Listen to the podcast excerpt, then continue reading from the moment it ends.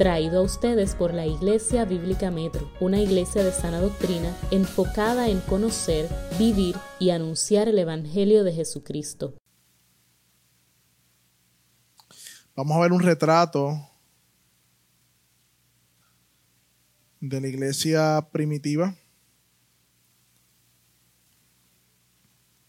Que nos, sirve, que nos sirve de ejemplo a nosotros el día de hoy, como una guía, como un ejemplo del cual debemos aprender para el tema que tenemos esta noche, que es la liturgia y la adoración. No se asuste con la palabra liturgia, es algo sencillo lo que significa. Básicamente lo que hacemos en el servicio del Señor los domingos, ¿por qué lo hacemos? ¿Y por qué no lo hacemos de otra manera? Si hay tantas cosas, formas creativas que vemos hoy día, ¿verdad? Y diferentes en que podemos expresar nuestra adoración a Dios, ¿no?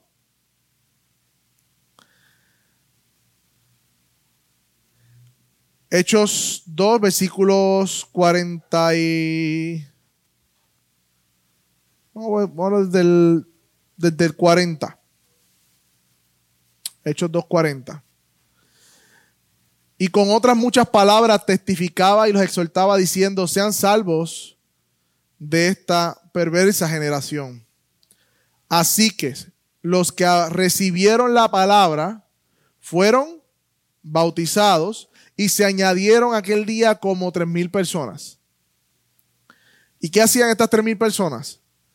Perseveraban en la doctrina de los apóstoles, en la comunión unos con otros, en el partimiento del pan y en las oraciones. Señor, te damos gracias porque esta noche nos permites hablar de tu palabra. Como iglesia nos acercamos a ti reconociendo que necesitamos, Señor, tu dirección. Glorifícate en medio nuestro, Señor, habla nuestras vidas y ayúdanos a honrarte en lo que hacemos, Señor. En el nombre de Jesús. Amén. Y amén. Si usted le pregunta a cualquier persona en la calle que se denomine cristiano o familiar, que ustedes saben que va a otra iglesia o you name it. Yo me rodeo de muchos músicos, personas que cantan eh, en la familia, fuera de la familia, del trasfondo que vengo. Y yo le pregunto, ¿qué es adoración? Yo estoy seguro que a cada una de las personas que yo le pregunte, me va a decir una cosa diferente. Y va a empezar algo como, para mí la adoración es. Esa es la frase con que va a empezar. Estoy casi seguro que esa es la frase que va a iniciar la, la contestación. Bueno, te van a decir, para mí la adoración es. Y cuando vienes a sumar todas las respuestas, no hay ni siquiera una respuesta definitiva, porque cada cual ha definido lo que es la adoración según lo que ellos piensan que es. Y lo mismo sucede, hermanos, no solamente de la adoración en general, sino de la adoración en el culto público. Hoy vamos a hablar de la adoración corporativa, no vamos a hablar necesariamente de la adoración como tema general, ni de los cánticos específicamente, o el tiempo que decimos tiempo de adoración, que yo creo que no es la mejor frase para utilizar, sino el tiempo de cánticos como iglesia congregacional sería mejor. Le decimos el tiempo de adoración, pero realmente no, no está bien dicho. Vamos a hablar de todo lo que hacemos como una iglesia reunida. Recuerde que estamos hablando en temas de identidad de la iglesia bíblica Metro. Así que como iglesia corporativa es importante hablar de por qué hacemos lo que hacemos, porque cada cual, como comencé diciendo, ha definido la adoración como le place, como lo siente. Y es que estamos viviendo en un mundo postmoderno donde el sentimiento es más importante que la verdad. No solamente en el área del género y todo eso, sino también en la iglesia. Y como yo me sienta para adorar a Dios es más importante de lo que Dios tiene que decir en un sentido. Y la religión, por decirlo de una manera, como practicamos nuestro servicio al Señor, puede venir de dos formas. Hay una forma que es interna, subjetiva, es la búsqueda de lo divino dentro de nosotros. Muchas religiones están ahí, quizás el, hinduismo, eh, pero no, no se vayan lejos allá. En la iglesia cristiana también se está hablando o hay una, un sabor a que lo que tú sientas, ese Dios obrando. Han definido a Dios casi con el sentimiento, ¿no?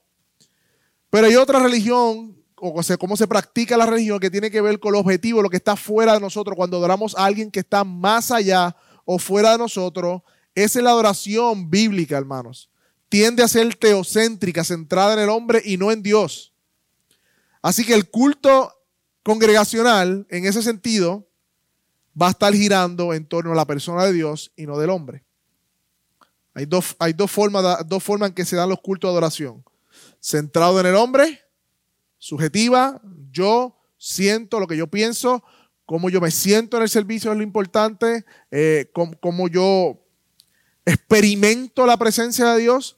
Eso, eso, ¿verdad? Un, énfasis mayor en eso, un tipo de servicio al Señor, lo que vemos en las iglesias. O el segundo, que es el bíblico, que es aquel que tiene que ver con centrado en Dios mismo, no en mi persona. ¿Qué requiere Dios de mi adoración? ¿Qué ha mandado Dios como se la adore? Está más pendiente más al ser de Dios que, al ser interno de uno, ¿no? Y no estoy diciendo que en esta adoración Dios no trabaje con nuestro corazón y, nuestro, y nuestra mente, o con nuestro eh, intelecto o sentimientos, no. Pero el centro, el foco de la adoración teocéntrica tiene que ver con Dios más que conmigo mismo. En ese sentido. O comienza con Dios y va a terminar teniendo repercusiones en mí, pero comienza con Dios y se enfoca en Dios. Y es importante, como hicimos para el tema del cesacionismo, hacer una teología bíblica. Básicamente es un, cómo este tema de la adoración a Dios se ve a lo largo de la Biblia. Y recordamos que todo comienza donde, hermano? En Génesis, ¿no? Pero la adoración no comienza en Génesis. Antes de tú y yo existir, existía adoración. ¿Cómo va a ser? Sí. Cuando Jesús estaba en la oración sacerdotal, Juan 17, le dice, Padre, glorifícame con aquella gloria que yo tuve contigo antes de que el mundo fuese. O sea que la adoración primariamente no, es, comenzó a existir cuando hubo criaturas. Ya había adoración trinitaria. El Hijo glorificaba al Padre, el Padre glorificaba al Hijo, el Espíritu Santo glorificaba al Padre y al Hijo. Y esa es la adoración pura, porque eh, Dios, a nosotros nos choca decir que Dios es el único que merece adoración y que Él diga que la adoración es para Él, lo vemos como egocéntrico. Pero es que si Dios dice que la adoración merece otra cosa, deja de ser Dios. Si la adoración no fuese dirigida a Dios, sino y Dios diga que está bien, permita adoración a otra cosa, que no sea Él, Él dejaría de ser Dios. En ese sentido, es justo que Él se glorifique a sí mismo y que la adoración sea para Él porque Él es Dios. Salmo 92 dice antes de que los, los montes fuesen, desde el siglo y hasta el siglo, tú eres Dios. Y ese es nuestro punto de referencia, hermano. La adoración en general bíblica y congregacional comienza en Dios y termina en Dios. Y Dios nos creó a su imagen. Y como dice el catecismo, nos creó para qué? Para glorificar a Dios y disfrutar de Él por siempre. Pero ¿qué pasó? Hubo una sugerencia bien al comienzo de la historia. Satanás le dice al hombre, con que Dios ha dicho tal cosa, puso duda de la palabra de Dios. Él no dijo eso, sino que sabe Él, Dios te está escondiendo algo. Come y vas a ser como Él. Adórate a ti mismo, básicamente lo que le dijo la serpiente. Olvídate del mandamiento de Dios y busca que tú seas ese Dios que tú no eres. Sé tú el centro, no Dios. Ahí comenzó la adoración al hombre, no en las iglesias postmodernas, comenzó en el Génesis. Olvídate de Dios y de lo que dijo. Mírate a ti mismo, Él te está escondiendo algo. Adórate a ti, come y vas a saber. Tú eres el centro, no Dios. Y cuando el hombre peca contra Dios, vemos que la caída afecta todo. Nuestro intelecto, nuestra forma de decidir, nuestra forma de ver, nuestra forma de adorar, todo. Pero Dios no dejó todo allí, sino que dio una promesa de un redentor que vendría a restaurar la relación entre Dios y el hombre para su propia gloria. Y porque no te voy a no vamos a ir por todo el Antiguo Testamento a decir toda la teología bíblica porque nos quedamos ahí, no terminamos.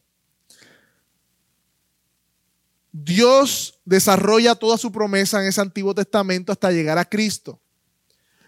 Y en Cristo, hermanos, esa presencia de Dios que se perdió en el Edén y que Dios tenía que habitar con su pueblo en tiendas de campaña, por decirlo de una manera, el tabernáculo, Luego vemos la presencia de Dios en el templo. Vemos que allí solamente una persona específica una vez al año entraba al lugar santísimo donde estaba la presencia. Esa presencia se perdió. Eh, Dios no podía habitar con su pueblo porque había pecado hasta que Cristo viene y dice que Cristo se encarnó, se tabernaculizó, se hizo un tabernáculo. Y Colosenses que ustedes están estudiando, chicas, dice que en él habita toda la plenitud de la deidad. La presencia completa y plena de Dios habitaba en Cristo corporalmente. Y él lo que hizo en la cruz y a través de la obra redentora y resurrección es reconciliar al hombre con Dios para que esa relación de presencia con Dios y esa adoración pura y genuina se pudiese restaurar. Completamente, no hermanos. Aún estamos en un cuerpo carnal que nos impide disfrutar plenamente de toda la presencia de Dios y adorar con toda libertad, sin nada de impureza, sin nada de temor, sin nada de pecado. Todavía falta, pero sí, ya ha iniciado, por decirlo de una manera, ese reino de la presencia de Dios en nosotros. Y cómo Dios ha prometido su presencia o dónde ha prometido su presencia habitar. De manera especial, en la creación, sí.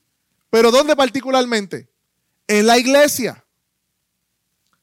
Ahora la iglesia, cuando nos reunimos, reunimos como cuerpo, y a veces yo pienso que no estamos conscientes de esta verdad. Cuando tú y yo, que somos la iglesia, no, las cuatro paredes, cuando nos reunimos como iglesia, como cuerpo, a adorar a Dios juntos, es una proclamación de que la presencia de Dios está en medio nuestro.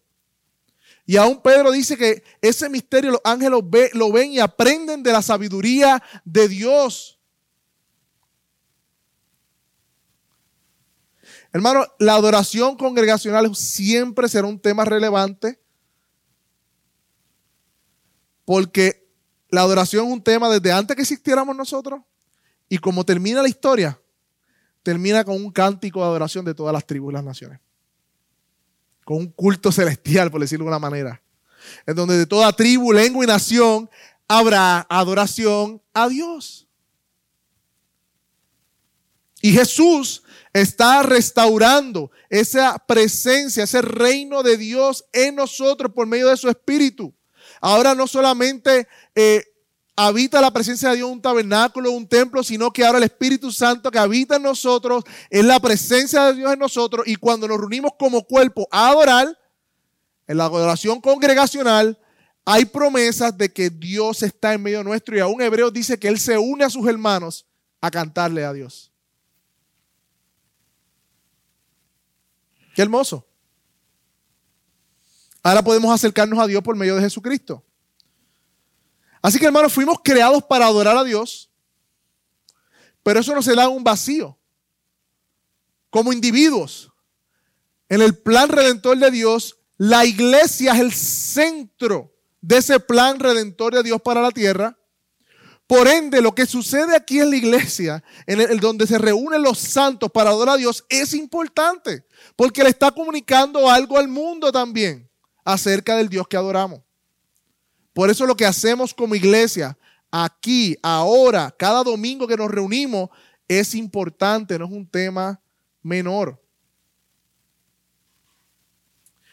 La iglesia de Cristo es el agente por medio del cual Dios está haciendo su obra en el mundo.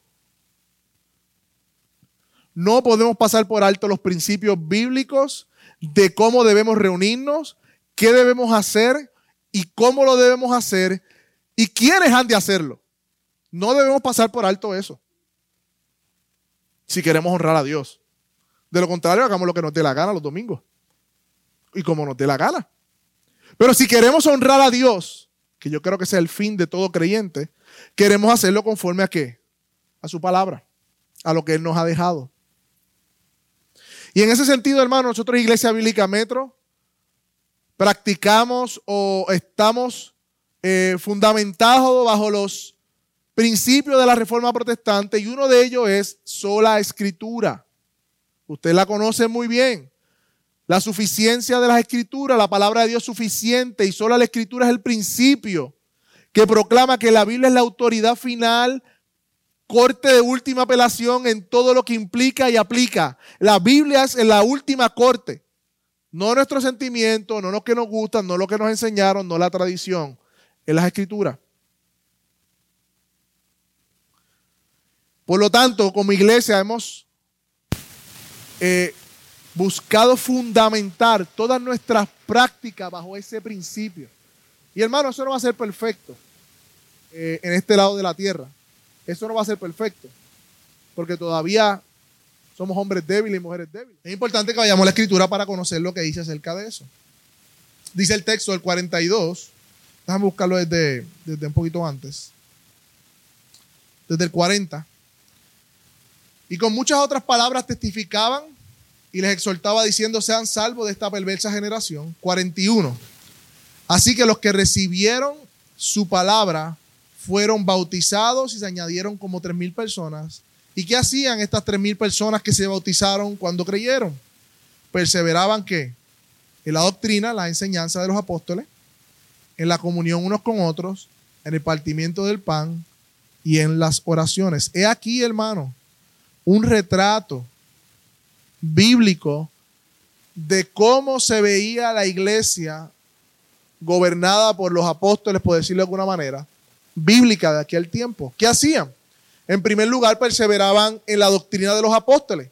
Somos solo escritura. Vamos a ver qué dice la escritura de cómo la iglesia se reunía y qué la iglesia hacía cuando se reunía. Perseveraban en la doctrina de los apóstoles. Esto hace una referencia, hermanos, a la enseñanza que impartían los apóstoles en aquel tiempo. Equivalente a lo que hacemos hoy en la predicación. Los apóstoles tenían una autoridad que yo no tengo. Yo no soy apóstol, yo no vi a Jesucristo. Ellos sí. Y Dios les revelaba a ellos aquello del Evangelio que era pertinente para el, para, para el fundamento de la iglesia. Ya tenemos la revelación completa en su palabra, por ende nosotros como predicadores o maestros nos fundamentamos en las enseñanzas de los apóstoles igualmente. Después dice, luego, luego dice comunión unos con los otros. Hay un concepto errado de ser iglesia y muchas veces pensamos que la iglesia son cuatro paredes. Fui a la iglesia el domingo, quizás esa no sea la mejor forma. Fui al lugar de reunión, será la mejor forma de decirlo. Porque nosotros no somos iglesias aquí, dejamos de ser iglesia cuando nos vayamos. Seguimos siendo iglesias, iglesia. Y como iglesia, la comunión unos con otros es parte de nuestra práctica diaria. Esto nos habla de estar juntos, de compartir nuestra vida, de, abrir nuestras casas, de llamarnos, de orar unos por otros, de tener comunión.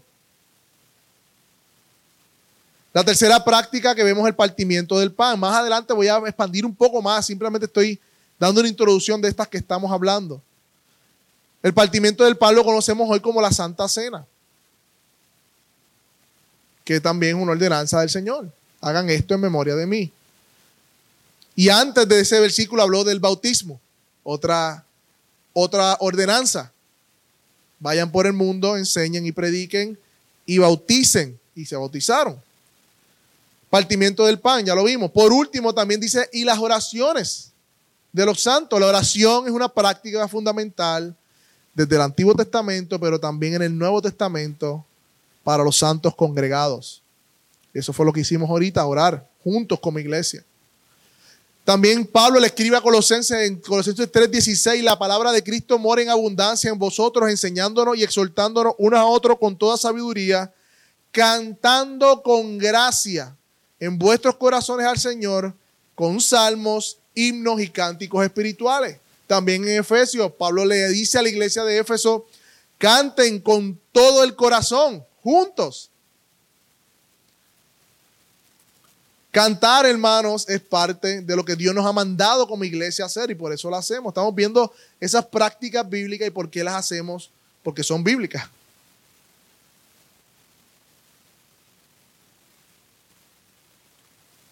También en 2 Corintios 9 hay un principio acerca de la ofrenda. Pablo habla y le dice, el primer día de la semana, cuando vaya hacia allá, tengan listo aquello que hablamos, aquella ofrenda. Sí, era una ofrenda para ayudar a los hermanos en necesidad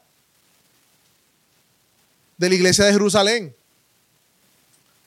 Pero igualmente vemos que la escritura la iglesia era una comunidad que se sostenía a sí misma. Y cuando recuerdan, no sé si recuerdan hechos, que eh, Pablo estaba predicando y trabajando, haciendo casetas de campaña junto con Priscila y Aquila.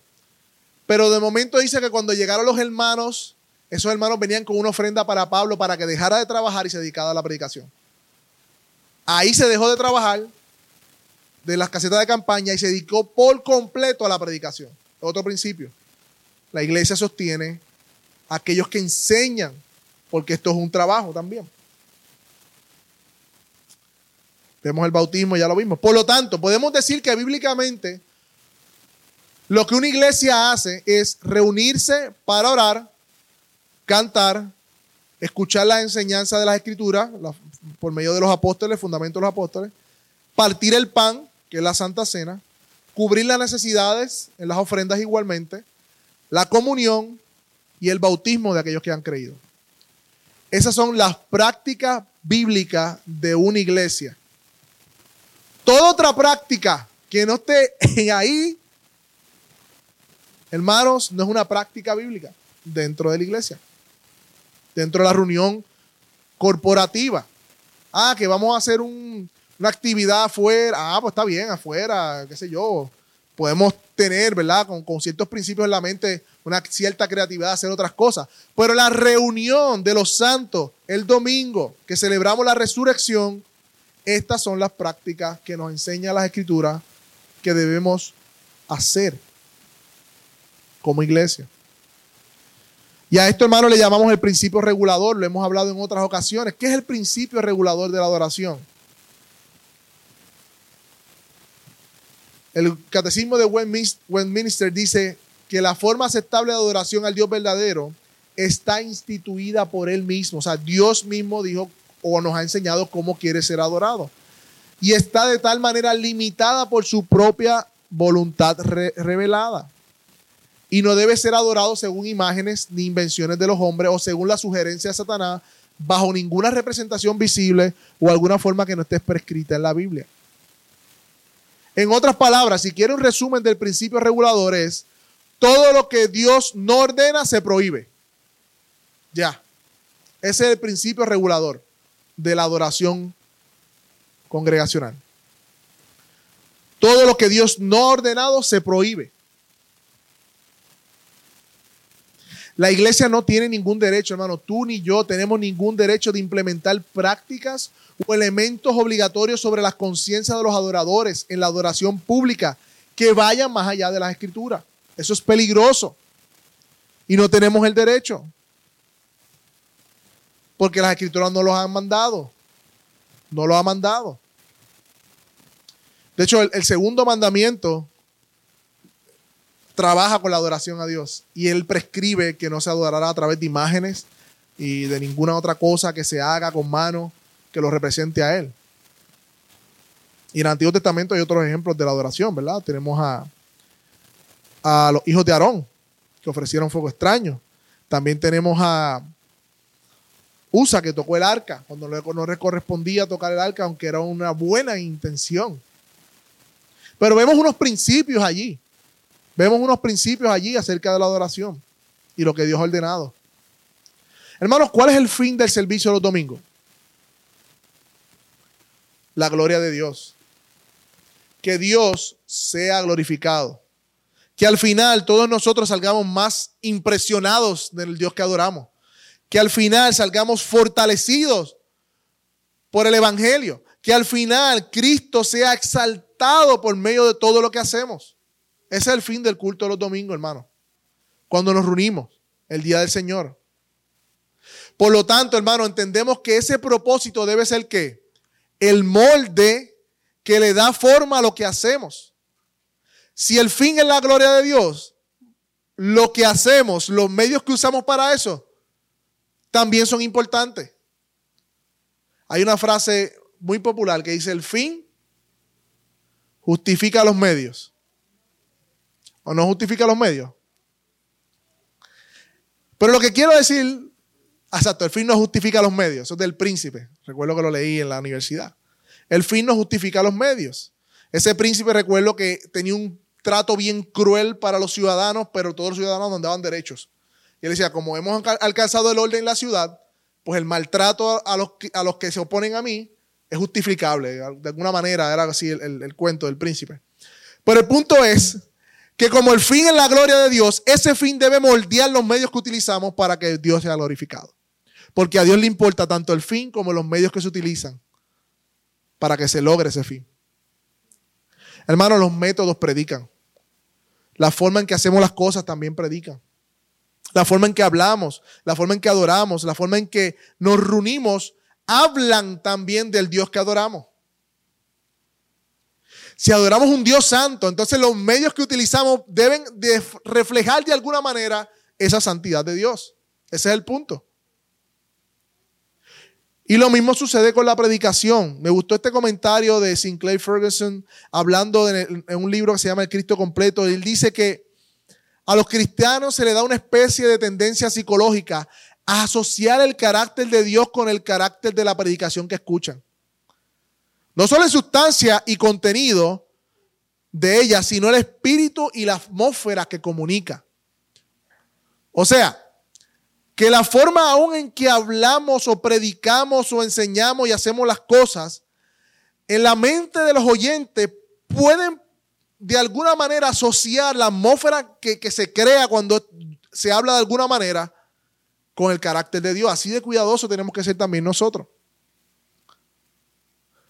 Si yo comienzo a hacer chistes y a bailar aquí, ya, hey, hey, entonces los que están allá, ese Dios es un Dios chilling, tú sabes. De alguna manera, aquí en el, subconsciente, Dios es eh, alguien que me quiere hacer reír. Si yo me pego a dar gritos y a tirar puños y patadas y a decir, se van a morir pecadores, el que está allá, Dios es un Dios eh, que, me odia, que me, que me quiere matar. Que... Ven, eh, el espíritu, aún la atmósfera que crea la predicación, pero no solo la predicación, la adoración también, habla en un punto acerca del Dios que adoramos. Así que los medios también son importantes. Los medios también son importantes. Claro, en la predicación, en la enseñanza y aún en el cántico hay técnicas para, de oratoria y todo lo demás, pero aún todo eso hay que someterlo a la gloria de Dios.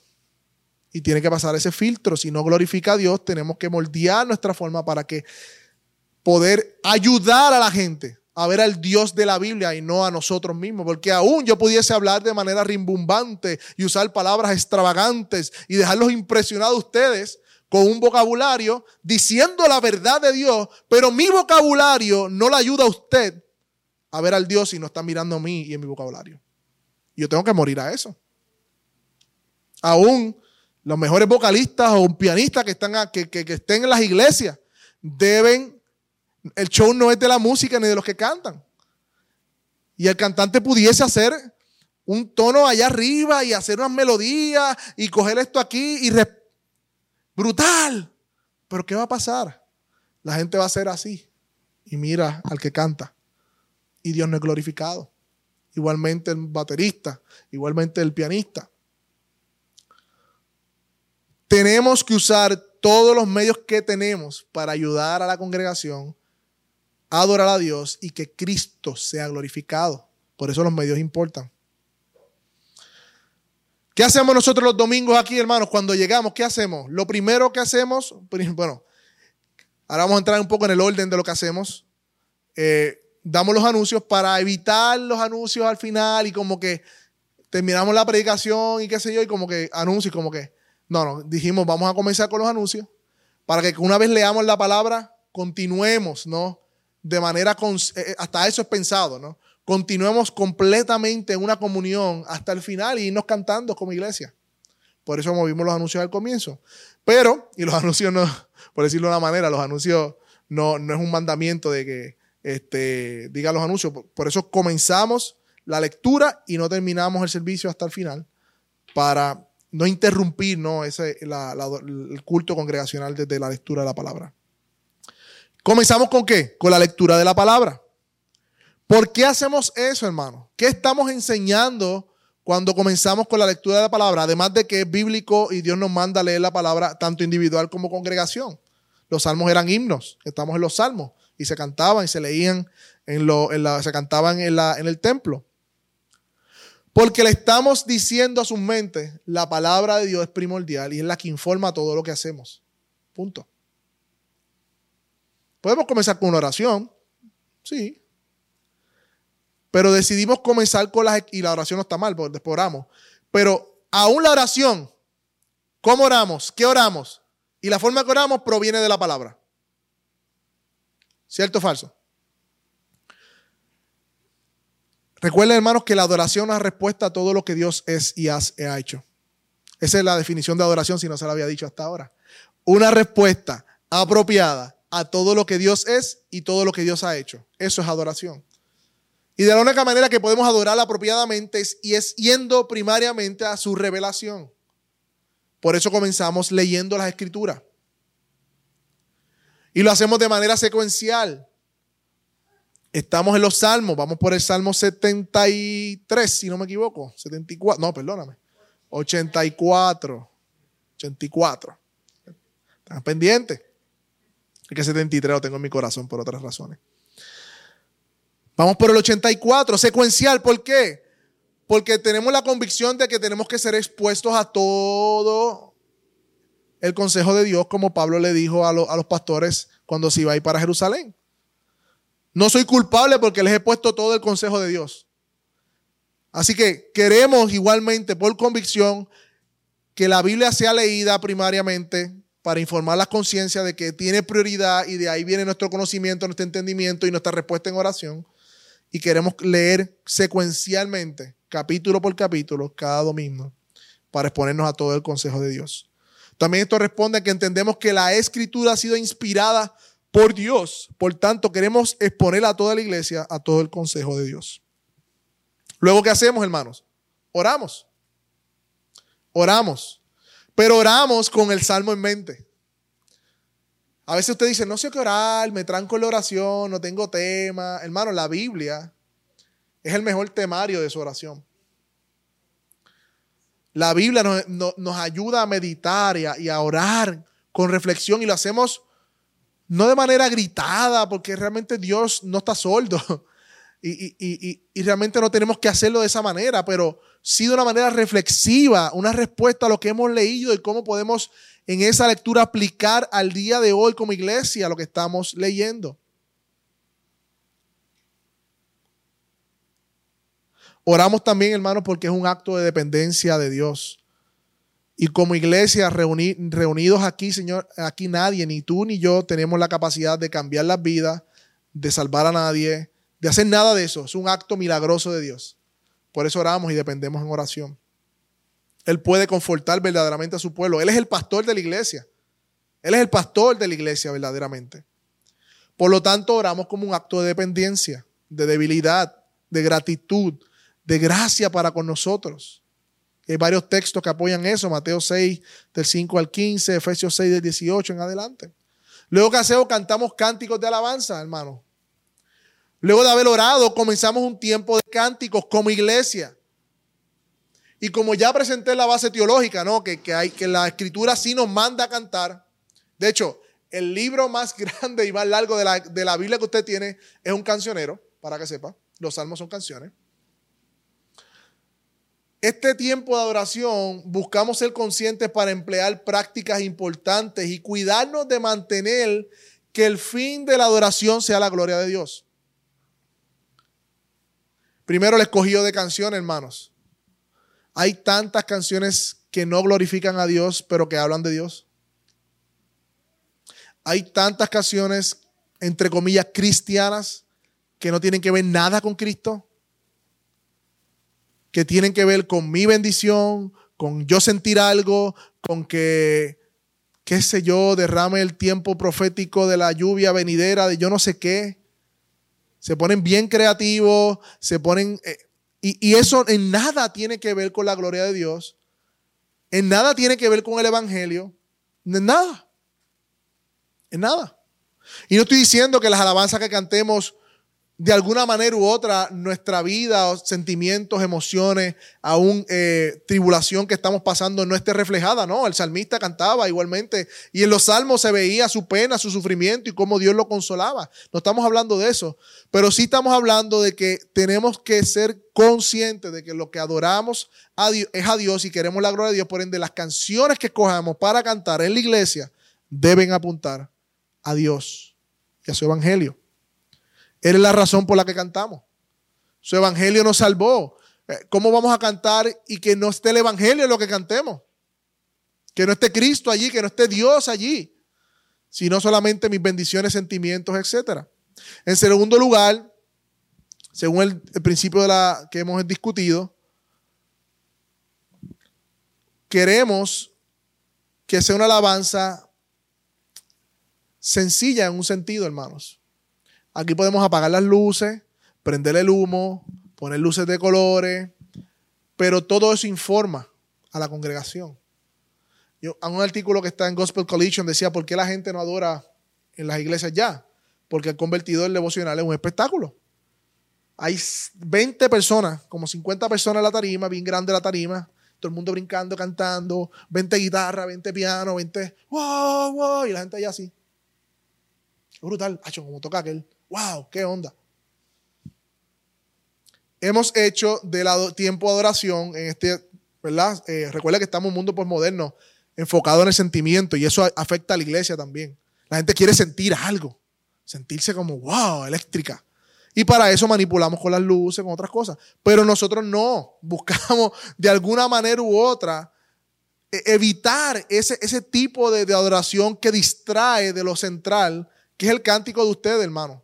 Por eso en muchas ocasiones a veces cantamos y bajamos toda la música y queremos escuchar completamente a la iglesia porque la música simplemente está para ayudar a ustedes a cantar. Y yo como músico no entendí eso antes y yo tocaba guitarra eléctrica y yo, tú sabes, subí ese volumen. Y dije, no, espérate, espérate, espérate. Con el tiempo entendí que la, la adoración no se trata, nosotros no somos los que hacemos adoración. Es la iglesia cantando. Y los instrumentos son para ayudar a la iglesia a cantar, más nada. Por ende, buscamos ser intencionales en escuchar a la iglesia, aún el volumen, aun cuando bajamos todo el volumen, queremos que ustedes escuchen adorando. ¿Por qué? Porque eso los anima unos a otros. Es la iglesia la que canta, no el, el grupo de alabanza o lo que sea. Es la iglesia. Nuestra tarea es ayudar a la iglesia a cantar. Claro, lo hacemos, tenemos que hacerlo con excelencia. Dios honra la excelencia, pero no debemos enfocarnos en la excelencia. No debemos, eh, que la excelencia no sea el fin, ni la musicalidad, ni los arreglos, nada de eso. Eso ayuda, sí, pero el fin es la gloria de Dios. Y mientras más sencillo podamos ser para que la iglesia pueda cantar, mejor todavía. Luego, entre medio de las canciones que hacemos, damos una enseñanza de catecismo. Y esto nos ayuda a recordar, hermanos, que nuestra fe no es nueva. Nosotros estamos fundamentados en una fe histórica. Y las confesiones de fe, los catecismos, todas esas enseñanzas que tenemos en forma de pregunta y respuesta, nos ayuda a recordar que, estamos, que, que esos catecismos son como las murallas que nos mantienen en la palabra. No son la palabra, no son inspirados, pero son barreras que nos ayudan a no salirnos de la palabra, hermano. Por eso lo hacemos. Además, porque entendemos que como iglesia debemos aprender doctrina, perseverar en las doctrinas de los apóstoles. Y de hecho estamos desglosando el credo de los apóstoles los domingos, en cada pregunta y respuesta. Todos, desde el más pequeño hasta el más grande, debe conocer su fe. Y el culto congregacional es un espacio para poder hacerlo, porque eso glorifica a Dios. Y eso no solamente lo hacemos nosotros, sino que eso lo hacía desde Calvino cuando sacó todas esas imágenes, todos los ídolos, toda esta adoración católica. Comenzó a hacer esto. Y aún los más sencillos conocían. Luego, hermanos, antes de predicar, que hacemos una oración de confesión de pecados. ¿Por qué, hermanos? Hebreos 4:16, Salmo 51:17 nos enseña que Dios resiste a los orgullosos que Dios desprecia un corazón altanero, que Dios nos llama a confesar nuestros pecados y como y vemos varias imágenes en el Antiguo Testamento del pueblo de Dios acercándose a Dios, hemos pecado contra ti, Señor. Y queremos acercarnos a la predicación de la palabra, que es el centro del culto reformado, del culto bautista reformado, es la predicación de la palabra con un corazón genuino, sencillo, reconociendo nuestro pecado, con humildad. Por eso oramos y confesamos nuestros pecados, hermano. Como iglesia oramos por eso. Es un buen tiempo, hermanos, para realmente como iglesia, cuando estamos los domingos reunidos haciendo esto, confesar nuestros pecados al Señor. Reconocer nuestra necesidad de Él. Es una reflexión que prepara nuestros corazones para recibir la palabra. Y hermanos, luego de la confesión de pecados, predicamos la palabra de Dios. Si no hay predicación, hermano, ni nos reunamos. El centro del culto cristiano es la predicación de la palabra no las pantomimas, no 10 canciones corridas y 5 minutos de predicación, no, no danza, no las cornetas que se usan ahora o el, chofal. Eso no es el centro del culto de adoración, ni nada de eso, ni los dramas, nada de eso. El centro del culto de la adoración es la predicación de la palabra. Para eso nos reunimos a nosotros, para escuchar la voz de Dios a través de la predicación de su palabra. Y eso es un acto de adoración. Por eso dije ahorita que está mal decir, hermano, vamos a adorar ahora, cuando cantamos. No, cuando estamos sentados escuchando la palabra con atención, eso es un acto de adoración. Adorar es ver, saborear y manifestar la belleza suprema del valor de Dios trino por la predicación como un acto de adoración, hermano, dice John Piper. Hermano, esta predicación se esfuerza por ser expositiva, le hemos hablado, no voy a entrar en ese tema, pero queremos hacer varias cosas en la predicación, hermanos. Número uno, ser fieles al texto. Predicar lo que la escritura dice, lo que la escritura enseña. Sacar de la escritura lo que está ahí para nunca meter en el texto lo que el Espíritu Santo no puso. Y para hacer esto de un texto determinado y de manera adecuada y humilde al oyente, que exalte al Señor, hermanos. Eso es lo que queremos hacer cuando predicamos. En esa predicación, hermanos, no vamos a hacer o vamos a evitar que sea una predicación terapéutica, centrada en el hombre, que es lo que abunda hoy. O una predicación a las emociones, no, la, la predicación es al intelecto de cada uno de nosotros y ese intelecto afecta a nuestras emociones, sí, claro que sí, pero no es una predicación emocional, ni de ni una predicación que exalte al hombre, sino que lo humille bajo Dios y que Dios sea glorificado. Y es triste, hermano, que muchos ya están, por decirlo de una manera, tienen un virus en contra de la predicación sana, porque están tan acostumbrados a las emociones, al grito, al vamos, ah, y, la gente está esperando eso. Y si tú no haces eso, hay muchas, personas que yo le he enviado predicaciones bíblicas y me dicen, ah, es un estudio. Es un estudio bíblico. Eso no es una predicación. Porque están acostumbrados que la predicación es un desparrame de emociones, que la gente se siente efervesciente. Es como la Coca-Cola, mucho que los agite, exploten aquí cuando salga están vacíos, porque no tienen nada con qué llevarse. Simplemente tuvieron una catarsis emocional. Pero no, hermanos, queremos que la predicación llegue al intelecto, toque el corazón a través del conocimiento y el entendimiento de la palabra. Y de esa manera sí provoque nuestras emociones y sentimientos hacia la voluntad de Dios. Y las últimas dos ordenanzas, hermanos, el bautismo y la cena. Las escrituras son claras en cuanto a estas prácticas, hermanos. La Santa Cena se administra. La hacemos una vez al mes para ser recordados. Como Jesús nos dijo, hagan esto en memoria de mí. Recordar la pasión de nuestro Señor Jesucristo como iglesia confesamos al Señor, participamos. Y hermano, ese momento yo le invito, si no lo ha hecho, un momento sublime, que debemos meditar en el sacrificio de nuestro Señor Jesucristo, adorar juntos cuando comamos el pan. Y quizás el pan no es el mejor pan, pero, pero el punto no es el pan, el punto es lo que estamos haciendo y lo que estamos recordando, hermano. No se distraiga, ni con el jugo representa el cuerpo partido del Señor Jesucristo. Yo, de alguna manera, cierro mis ojos y medito al Cristo crucificado, partido por nuestros pecados allí. Su sangre derramada por mí. y por su iglesia. Es un buen momento para eso, hermano. Y el bautismo, pues obviamente, como una ordenanza a aquellos que han creído y vienen a una nueva vida con Cristo. Hermano, y no termina la adoración a Dios cuando decimos amén o cuando cantamos y pues decimos pueden salir, sino que la coinonía y la comunión de los santos también es parte de la adoración a Dios. En conclusión, hermanos, el propósito de Dios para el hombre desde Génesis, ¿cuál era? Que le glorificara. Y Dios ha decidido que esto suceda en un contexto de comunidad, hermanos, cual llamamos iglesia. Y la iglesia es instrumento de Dios para la expansión de su reino. Por ende, lo que hacemos aquí y cómo lo hacemos es importante. Es importante. Y debemos ser bien conscientes de eso, hermano.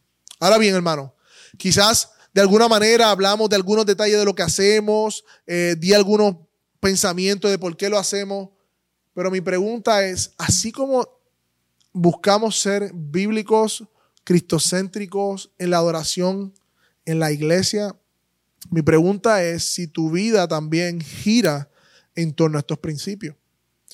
Porque de nada vale venir un domingo a participar en un servicio de adoración en donde gira en torno al Evangelio, en donde Cristo es glorificado, pero que cuando salimos de aquí, o cuando sales de aquí, cuando salimos, Cristo no está siendo glorificado en tu vida. Cristo no es el centro de, tu vida. Cristo, el Evangelio no es lo que, lo que llena tu vida.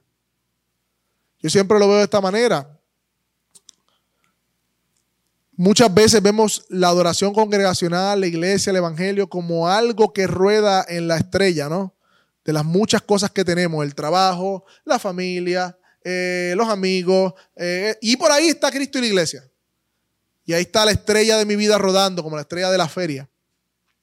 Cuando realmente la iglesia y el evangelio y la palabra de Dios y todo esto que tiene que ver con nuestra fe, no debe ser un carrito de la estrella, debe ser el centro que gira todo lo demás en mi vida. Y que de ese centro toca cada una de las atmósferas o esferas de mi vida. Así debe verse la vida de un cristiano. No debe, eso, eso, es una vida cristocéntrica, por decirlo de una manera. Eso es una vida centrada en el Evangelio. Y nosotros, como creyentes, debemos buscar eso no solamente en la iglesia, sino también en nuestra vida, hermano. ¿Cómo hacemos eso, hermano? Estoy leyendo hace poco acerca de los hábitos y de diferentes cosas. Esto no es algo que se hace de afuera para adentro. Ah, Cristo no es el centro de mi vida. Pues voy a hacer ABC. No. La transformación no comienza con el hacer, comienza con el creer. Nosotros giramos en torno a lo que nos sorprende, hermanos. Nosotros giramos en torno a lo que nos asombra. Nosotros giramos en torno a aquello que deseamos. Por ende, el problema no está en lo que hacemos, sino en lo que está en nuestro corazón. El problema no está en las cosas que hacemos, aunque eso se refleja ahí, sino el problema está en los deseos de mi corazón. A medida que yo soy expuesto al Evangelio, a las verdades del Evangelio, sí, hermano, la misma verdad del Evangelio que parece básica. No nos graduamos del Evangelio. Leí poco, hace, poco el libro de J.C. Mahani, la, la, vida, no, la vida crucéntrica. Libro pequeño. Y un pastor de años. Y él decía, hermanos, olvidamos la verdad fundamental que es el Evangelio. Lo asumimos en nuestra vida. Ah, si Cristo me salvó. No, no, espérate, espérate, espérate. Esa verdad del Evangelio es central en la vida. Es lo que energiza todo lo demás. Si tú no te sorprendes cada día con el Evangelio, olvídate de planificar tu vida de oración, olvídate de planificar tu lectura, olvídate de planificar nada de eso. Lo vas a sostener por dos semanas. Pero cuando tú estás asombrado con el Evangelio, no, no un día, no los domingos cuando llegamos aquí, todos los días asombrado con la verdad del Evangelio. Gozando, disfrutando, recordándola escribiéndolas en tu corazón, meditando en ellas, ellas mismas se encargan de asombrar tu alma al punto de que tú corres por medio del Espíritu Santo hacer lo que tienes que hacer. Así que más que una vida, más que un culto centrado en el Evangelio, queremos vida centrada en el Evangelio, porque eso va a producir una comunidad centrada en el Evangelio y servicios que verdaderamente glorifiquen a Dios. Amén. Gracias Señor por este tiempo. Gracias Señor porque tú nos recuerdas tu palabra y tu verdad. Te pedimos perdón Señor porque reconocemos, Padre,